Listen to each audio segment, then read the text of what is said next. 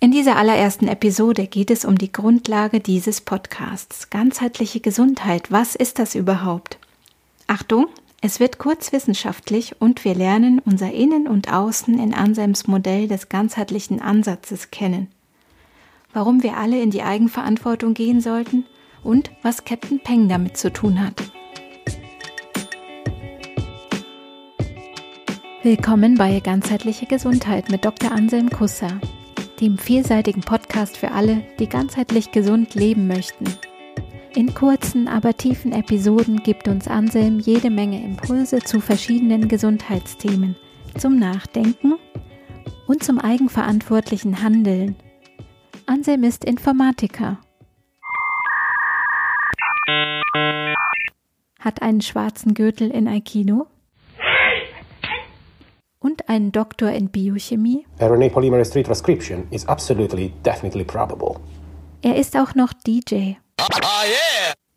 Und Papa. Du, warte mal, das ist für mein Podcast. Äh, aber nein, bitte den anhören. Aber vor allem ist er ganzheitlicher Familienheilpraktiker in seiner Praxis in München. Damit ihr das meiste für euch herausholen könnt, nehmt euch Zeit zum aktiven Zuhören. Es geht um eure Gesundheit.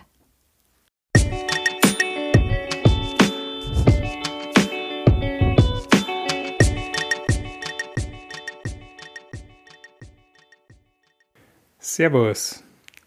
So, ganzheitliche Gesundheit und Eigenverantwortung. Jetzt wird's geklärt. Was heißt das eigentlich genau? Nun, Gesundheit kann man definieren als das individuelle, vollständige, körperliche, geistige und seelische subjektive Wohlbefinden. Das ist insofern interessant, als es auch die Definition der WHO, der Weltgesundheitsorganisation ist. Und es treten da jetzt bestimmte Bereiche oder Teile auf, nämlich Körper, Geist und Seele und auch das Wort subjektiv. Und das geht jetzt schon so ein bisschen in die Richtung ganzheitlich. Ähm, ziemlich, ziemlich gut in die Richtung ganzheitlich äh, schon. Da werden wir jetzt gleich sehen, wie sich das zusammensetzt in dieser Definition. Ähm, was heißt ganzheitlich? Ganzheitlich heißt, da ist was ganz. Ähm, das Ganze besteht aus Teilen. Das Ganze ist aber sprichwörtlich ja auch mehr als die Summe seiner Teile. Und das ist so, weil die Teile auch noch in Interaktion stehen und sich gegenseitig beeinflussen können. Deswegen muss man nicht nur die Teile kennen, sondern auch, wie die miteinander in Beziehung stehen, diese Teile. Und wenn man jetzt mal einen Teil einfach betrachtet, zum Beispiel den Körper, dann besteht dieser Körper selbst ja auch wieder aus Teile, die miteinander interagieren. Ne? Also wenn man jetzt mal den Körper in den Körper reinschaut, nach innen, dann sieht man, dass der aus Organen zum Beispiel aufgebaut ist. Und diese Organe interagieren miteinander. Jetzt kann man sich äh, verschiedene Modelle überlegen, wie man diese Interaktionen beschreibt. Da gibt es so das klassische ähm, schulmedizinische Modell. Und dann gibt es andere Modelle. So gibt es zum Beispiel in der Naturheilkunde einen Ansatz, äh, der auch zum Beispiel besagt, dass die Leber als Organ auch mit den Augen zusammenhängt. Ähm, nur mal als Beispiel. Jetzt ist es natürlich dann gut, denke ich, vor allem diese Teile möglichst ganzheitlich zu betrachten. Das heißt, zu gucken, wie ähm, stehen die ganzen Organe jetzt zum Beispiel im Körper miteinander in Beziehung? Ähm, was macht das mit der Leber, wenn ein anderes Organ ein Problem hat? Oder zum Beispiel auch, was macht das mit den Augen, wenn die Leber ein Problem hat? Solche Sachen. Für diese ganzheitlichen Betrachtungen, da gibt es jetzt diesen Bereich der Osteopathie. Die Osteopathen sind da, denke ich, ganz gut ausgebildet, um den Körper ganzheitlich zu betrachten. Und ich denke, das ist wichtig. Natürlich ist auch wichtig, immer ins Detail zu gehen. Das haben wir jetzt schon gemacht, indem wir in den Körper reingeschaut haben. Man kann dann auch in ein Organ reinschauen. Man kann sich die Leber zum Beispiel genau angucken und gucken, was passiert da genau jetzt auf der Stoffwechselebene, was passiert da auf der zellulären Ebene, was passiert da auf der molekularen Ebene vielleicht sogar. Ähm, das ist dann sehr speziell. Das sind dann die Spezialisten, die sich dann mit sowas beschäftigen. Das ist auch, kann auch sinnvoll sein, aber ich denke, es ist dann immer wieder wichtig, dann, wenn man im Speziellen war, auch wieder zurückzugehen zum Allgemeinen und das große Ganze wieder zu betrachten. Und da sind wir dann wieder beim Ganzheitlichen, dass man wieder das Ganze anguckt und guckt, wie die Teile, die wir jetzt im Detail angeschaut haben, dann eben in Beziehung stehen. Und da waren jetzt auch schon zwei Begriffe mit drinnen, die ich auch äh, immer benutze und die ich wichtig finde, nämlich das Innen und das Außen. Man kann den Körper ja auch von außen zum Beispiel angucken. Wie sieht der aus? Wie verhält er sich? Ähm, man kann Messungen machen. Wie ist die Temperatur? Wie ist der Blutdruck? Das sind alles Sachen, die ich jetzt eher mal ins Außen einordnen würde. Und dann kann man das mit dem Inneren in Bezug setzen. So können auch körperliche Beschwerden zum Beispiel, wenn wir jetzt wieder auf die Gesundheit gehen, immer äußere und auch innere Faktoren haben. Zum Beispiel äh, aus meiner eigenen Erfahrung, ich hatte lange ein Thema mit Nackenverspannung und Nackenschmerzen immer wieder und habe dann herausgefunden, dass das äußere Faktoren hat. Zum Beispiel habe ich herausgefunden, dass ich durch ähm, längere und höhere Funkbelastung, also da geht es um Kommunikationsfunk, WLAN, Mobilfunk, solche Sachen, dass das dazu führt, dass meine Nackenschmerzen stärker werden. Und das ist auch reproduzierbar und habe ich jetzt relativ gut eingegrenzt. Allerdings gibt es auch innere Faktoren. Wenn ich jetzt schon irgendwie vorbelastet bin, gestresst bin, mental zum Beispiel oder auch körperlich, irgendwie nicht gut beieinander bin, dann beeinflusst das natürlich auch ähm, das, wie ich sozusagen anfällig bin dafür. Und so kommen innere und äußere Faktoren irgendwie immer zusammen. Wenn ich denke, jedes Geschehen ist irgendwie multifaktoriell. Man kann nie wirklich sagen, es ist jetzt nur das oder nur das, weil wir einfach ganzheitliche Wesen sind und unsere Teile immer sich austauschen und in Beziehung stehen.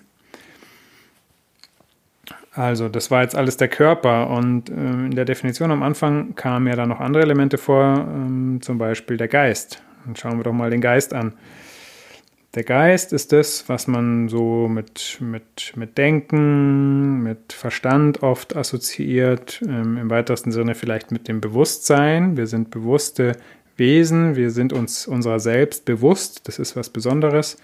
Beim Menschen gibt es nicht viele Lebewesen, wo man davon ausgeht, dass die sich ihrer selbst bewusst sind. Ähm, dann gibt es das, das klassische Bewusstsein, das Wachbewusstsein und dann gibt es das sogenannte Unterbewusstsein. Ne? Da gehen wir jetzt so ein bisschen in die Bereiche der Psychologie. Hm, es ist bekannt, dass der Geist den Körper beeinflussen kann.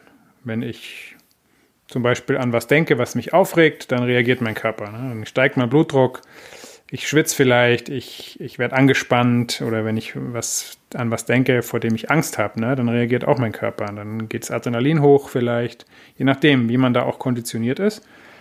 Also der Geist beeinflusst den Körper ganz klar und ähm, es funktioniert aber auch umgekehrt. Der Körper kann auch den Geist beeinflussen. Ne? Wenn ich zum Beispiel ähm, im, im körperlichen Mangelzustand bin, wenn ich zum Beispiel im Unterzucker bin, weil ich lange nichts gegessen habe, dann kann das auch meine Konzentrationsfähigkeit zum Beispiel beeinträchtigen. Also der Körper kann auch den Geist beeinflussen. Das geht in beide Richtungen. Also das, da haben wir jetzt schon eine Interaktion zwischen zwei Teilen, die wichtig ist, auch für die Gesundheit. Wie ich ja vorher auch schon angedeutet habe, aus meiner eigenen Erfahrung mit der Nackenverspannung und den Nackenschmerzen. Wenn man jetzt mal Körper und Geist gemeinsam betrachtet, dann, und das hört man ja auch oft in der Gesundheit, dass das äh, schon länger gefordert wird, dass mal die Schulmedizin, die ja hauptsächlich den Körper anguckt, mal mehr mit der Psychologie zusammenarbeitet. Die Psychologie schaut ja klassischerweise eher so den Geist an. Die zusammenarbeiten, das wäre schon mal ganz gut. Da gibt es auch erste Ansätze hm, und das sollte auch weiter so in die, diese Entwicklung sollte auch weiter auf jeden Fall verfolgt werden. Jetzt haben wir gesagt, oder ich habe gesagt, der Geist ist oft mit, mit, dem Bewusstsein, mit dem Denken assoziiert, mit Gedanken, vielleicht mit inneren Bildern. Ähm, es gab aber noch eine dritte Ebene vorher, nämlich die Seele. Was ist die Seele? Das kann jetzt für manche vielleicht eher so ein religiöser, spiritueller Begriff sein. Wenn ich Seele sage, dann meine ich ähm, Gefühle, Beziehungen, die wir haben zu anderen Menschen, ähm, auch Werte, das würde ich jetzt eher mal so auf die Seelenebene tun, diese Sachen, weniger auf die Geistebene. Da geht es mir um, ja, bei Gefühlen auch um was, was man auch körperlich wahrnimmt, ja. Ähm, ein Gefühl von, von, von Zugehörigkeit, von Freude, von Liebe, das spürt man auch körperlich. Das sind vielleicht Gefühle, die man auch vielleicht so mit dem, mit dem spirituellen oder mentalen Herzen assoziieren würde, mit dem, was man sagt, wenn man meint, folge deinem Herzen, ja. Das denke ich ist nicht umsonst, dass man das so sagt. Das, das energetische, spirituelle Herz, das gefühlsmäßige Herz hängt auch mit dem organischen Herz zusammen. Es ist auch, wird auch mehr und mehr bekannt, dass organische Herzbeschwerden auch ähm, seelische Ursachen haben können. Dann sind wir schon wieder auf, bei einer ganzheitlichen Betrachtung. Ne? Ähm, wie hängt was Körperliches mit was, mit was Seelischem zusammen? Und jetzt haben wir diese drei Teile uns angeguckt: Körper, Geist und Seele. Und da kann man jetzt schauen, wie das so alles zusammenhängt. Und das Interessante daran ist, dass das alles sehr individuell ist. Und da sind wir jetzt wieder bei dem Wort subjektiv, bei der Subjektivität. Ne, das hat auch schon Einstein gesagt, alles ist relativ. Das heißt, alles ist immer nur in seinem System erstmal gültig. Ne? Wenn, wenn man in, in, in ein anderes System geht, dann gelten da andere Regeln vielleicht. Ähm, für mich heißt es, dass jeder von uns, jeder, jeder Mensch, jedes Lebewesen vielleicht sogar seine eigene Perspektive hat auf die Welt. Diese Perspektive hängt von verschiedenen Sachen ab, unter anderem von der Entwicklungsstufe, auf der dieses Wesen, dieses Individuum sich gerade befindet. Ähm, und daraus entsteht eine Weltanschauung und, und, und es gibt Informationen, die diesem, dieser, dieser Entität, diesem Wesen ähm, zur Verfügung stehen und mit all dem, was das Wesen weiß und fühlt und sieht und kann, hat es, aus, hat es seine Perspektive und aus dieser Perspektive hat dieses Wesen heraus Recht. Es ist ein relatives Recht haben. Ähm, und je ganzheitlicher dieses Recht haben ist, desto besser. Ganzheitlich jetzt wieder im Sinne von Körper, Geist und Seele so das klassische Recht haben, worüber wir oft reden, das äh, ist ja das, was gerne mit dem sogenannten Wissen assoziiert wird, vielleicht auch sogar mit der Wissenschaft. Und das meint ja meistens die Ratio, also sozusagen die Logik. Das ist was Mentales, was, was äh, Kognitives, was man eher jetzt, denke ich mal, oder was ich eher so in die Geistesebene assoziieren würde. Ähm, dieser, dieser Fokus auf die Ratio, auf die Logik, das ist was, was noch aus der Aufklärung stammt. Das haben wir jetzt seit ein paar hundert Jahren, diese Tendenz, dass wir sehr uns auf die Ratio, auf die Logik fokussieren. Ich denke, die Ratio, der, der Geist, die Logik ist ein großer, wichtiger Teil von uns, aber ist beschränkt, ist nicht alles. Wie wir ja schon gesagt haben, ne? Ähm, es gibt noch andere Teile, es gibt körperliche Anteile von uns, es gibt seelische Anteile selbst die Ratio alleine ist schon sehr beschränkt, wenn man die mal wirklich nur anguckt. Ne? Ich habe an Zellen geforscht früher. Wir haben an einer einzelnen Hefezelle geforscht und haben ein Molekül aus dieser Zelle angeguckt und versucht zu verstehen, wie das reguliert wird durch die anderen Moleküle, mit denen es interagiert. Und wir haben Schwierigkeiten gehabt, das rauszufinden. Es hat Jahre gedauert, um da ähm, Ergebnisse zu kriegen. Das heißt, man versteht noch nicht mal, wie eine Zelle funktioniert. Wie, wie kann man verstehen, wie der ganze Mensch funktioniert als System? Ne? Beziehungsweise dann der Mensch in seinem sozialen Gefüge, in seinen Interaktionen. Das ist wahnsinnig komplex. Ich denke nicht, dass die Ratio, der Verstand, das wirklich erfassen kann. Ähm, wenn ihr mal äh, einen Eindruck bekommen wollt, wie komplex eigentlich unsere sogenannte Realität ist, dann könnt ihr euch mal äh, das Video Powers of Ten anschauen. Gibt es auf YouTube. Äh, wir posten euch auch mal den, den Link mit rein in die Show Notes. Da kriegt man mal ein bisschen Eindruck, wie komplex eigentlich unser ganzes Universum letzten Endes ist. Das heißt, die Ratio hat eigentlich kaum eine Ahnung. Und das ist jetzt ein schönes Beispiel. Ähm, das singt zum Beispiel auch Captain Peng. Das ist einer meiner ähm, Lieblingsphilosophen und Musikinterpreten. Ähm, der singt, wir haben keine Ahnung. Wenn ihr Captain Peng äh, euch mal anhören wollt, ähm, könnt ihr euch mal ein Mixtape von mir anhören. Da posten wir euch auch mal noch einen Link in die Show Notes rein. Ähm, das heißt, wir haben eigentlich keine Ahnung, aber gleichzeitig haben wir doch eine Ahnung. Und, und wer hat die beste Ahnung über sich selber? Das ist jeder selbst. Da sind wir jetzt wieder zurück beim Subjektivismus, beim Subjektiven, beim Relativen. Na, also jetzt zurück zu dir. Ich denke, du als derjenige, der sich mit der Gesundheit, mit seiner eigenen Gesundheit auseinandersetzt. Du bist der Experte für dein Leben und für deine Gesundheit. Und dieses Expertenwissen solltest du nutzen. Und da kommen wir jetzt zur Eigenverantwortung. Du, nur du kannst sozusagen alle die Sachen, die dir jemand als Input gibt, ein Arzt, ein Psychologe, ein Coach, ähm, ein Freund, nur du kannst diese Puzzleteile zusammensetzen und für dein Leben, für deine Situation, für deine Fragestellung dir da das, das kompletteste Bild machen. Ähm, und wenn du dann basierend auf diesem Bild für dich eine Entscheidung triffst und ähm, sagst zum Beispiel, ich probiere jetzt mal meine Ernährung umzustellen oder ich probiere jetzt mal dieses oder jenes Medikament oder diese oder jene Therapie aus und du entscheidest dich dafür aus deiner Eigenverantwortung heraus, aus deinem eigenen, aus deiner eigenen Realität, die für dich Sinn macht heraus, dann machst du das in Eigenverantwortung und dann aktivierst du auch den sogenannten Placebo-Effekt für dich. Das heißt, du bist überzeugt von dem, was du tust, dein Körper und dein Geist arbeiten zusammen und das wird dann auch eine Wirkung, die du erhoffst, die du dir erhoffst und erwartest von einer Therapie, einem Medikament oder sonst irgendwas, was du tust. Das wird diese Wirkung verstärken. Das ist bekannt, das ist wissenschaftlich erforscht. Der Placebo-Effekt ist eine ganz tolle Sache, finde ich. Ähm, der funktioniert allerdings auch andersrum im, im Nocebo-Effekt. Das heißt, auch was, wo, was du denkst, was dir schaden wird, kann dir dadurch mehr schaden, als es sonst tun würde. Über den Placebo- und den Nocebo-Effekt werde ich auf jeden Fall nochmal auch eine eigene Folge aufnehmen, weil ich das ein ganz spannendes und riesengroßes Thema ähm, als ein riesengroßes Thema betrachte.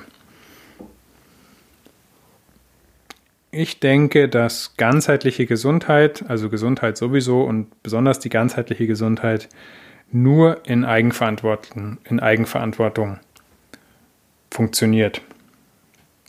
Das heißt, du gehst zu einem Arzt, fragst den was, der sagt dir was, du nimmst es auf, verwertest es in deinem System, schaust, ob das für dich Sinn macht, wie du das umsetzen kannst. Wenn das irgendwie keinen Sinn macht, dann solltest du das dem Arzt sagen, wenn der bereit ist, mit dir zusammenzuarbeiten, was denke ich ganz wichtig ist, wenn der die Zeit und die Bereitschaft hat, dir zuzuhören und auf dich einzugehen, dann findet ihr zusammen einen Weg, der für dich passt und dann kannst du diesen Weg verfolgen, ausprobieren und schauen, ob das das gewünschte Ergebnis für dich äh, bringt. Genauso, wenn du an geistigen oder an seelischen Themen oder an anderen Entwicklungsthemen arbeitest, ist das, denke ich, ganz wichtig.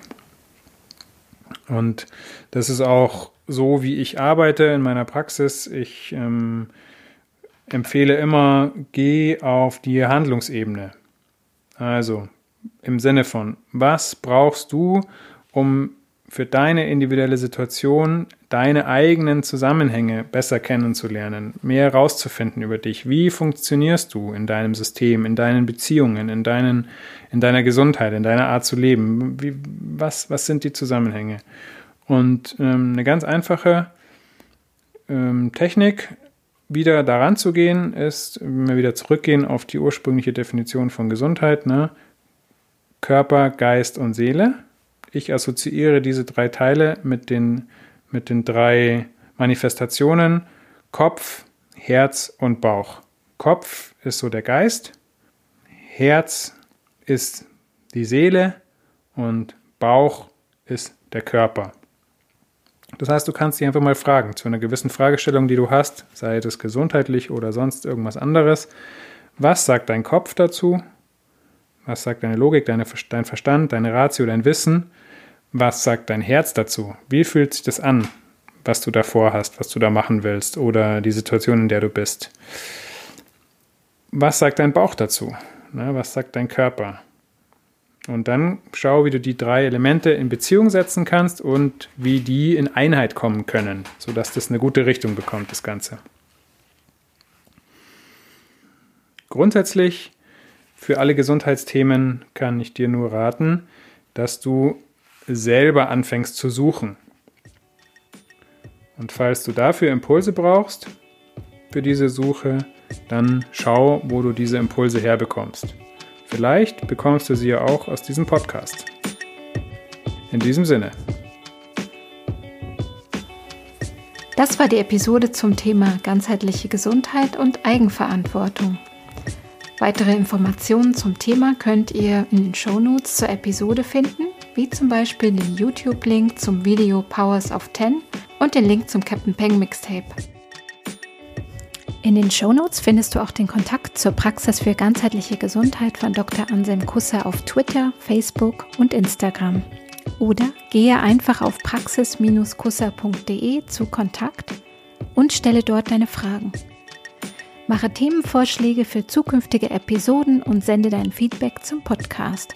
Oder vereinbare einen persönlichen Beratungstermin in der Praxis, telefonisch oder online. Wenn dir die Folge gefallen hat, abonniere den Podcast, so wirst du informiert, wenn eine neue Folge erscheint.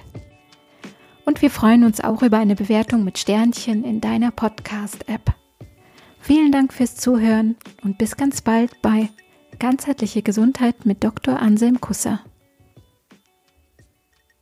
Die nächste Folge wird zum Thema Ernährung sein und wie man damit ganzheitlich umgehen kann. Als Einstimmung noch ein Musiktipp: DJ Food Concentric Circle. Passend auch zum Cover dieses Podcasts.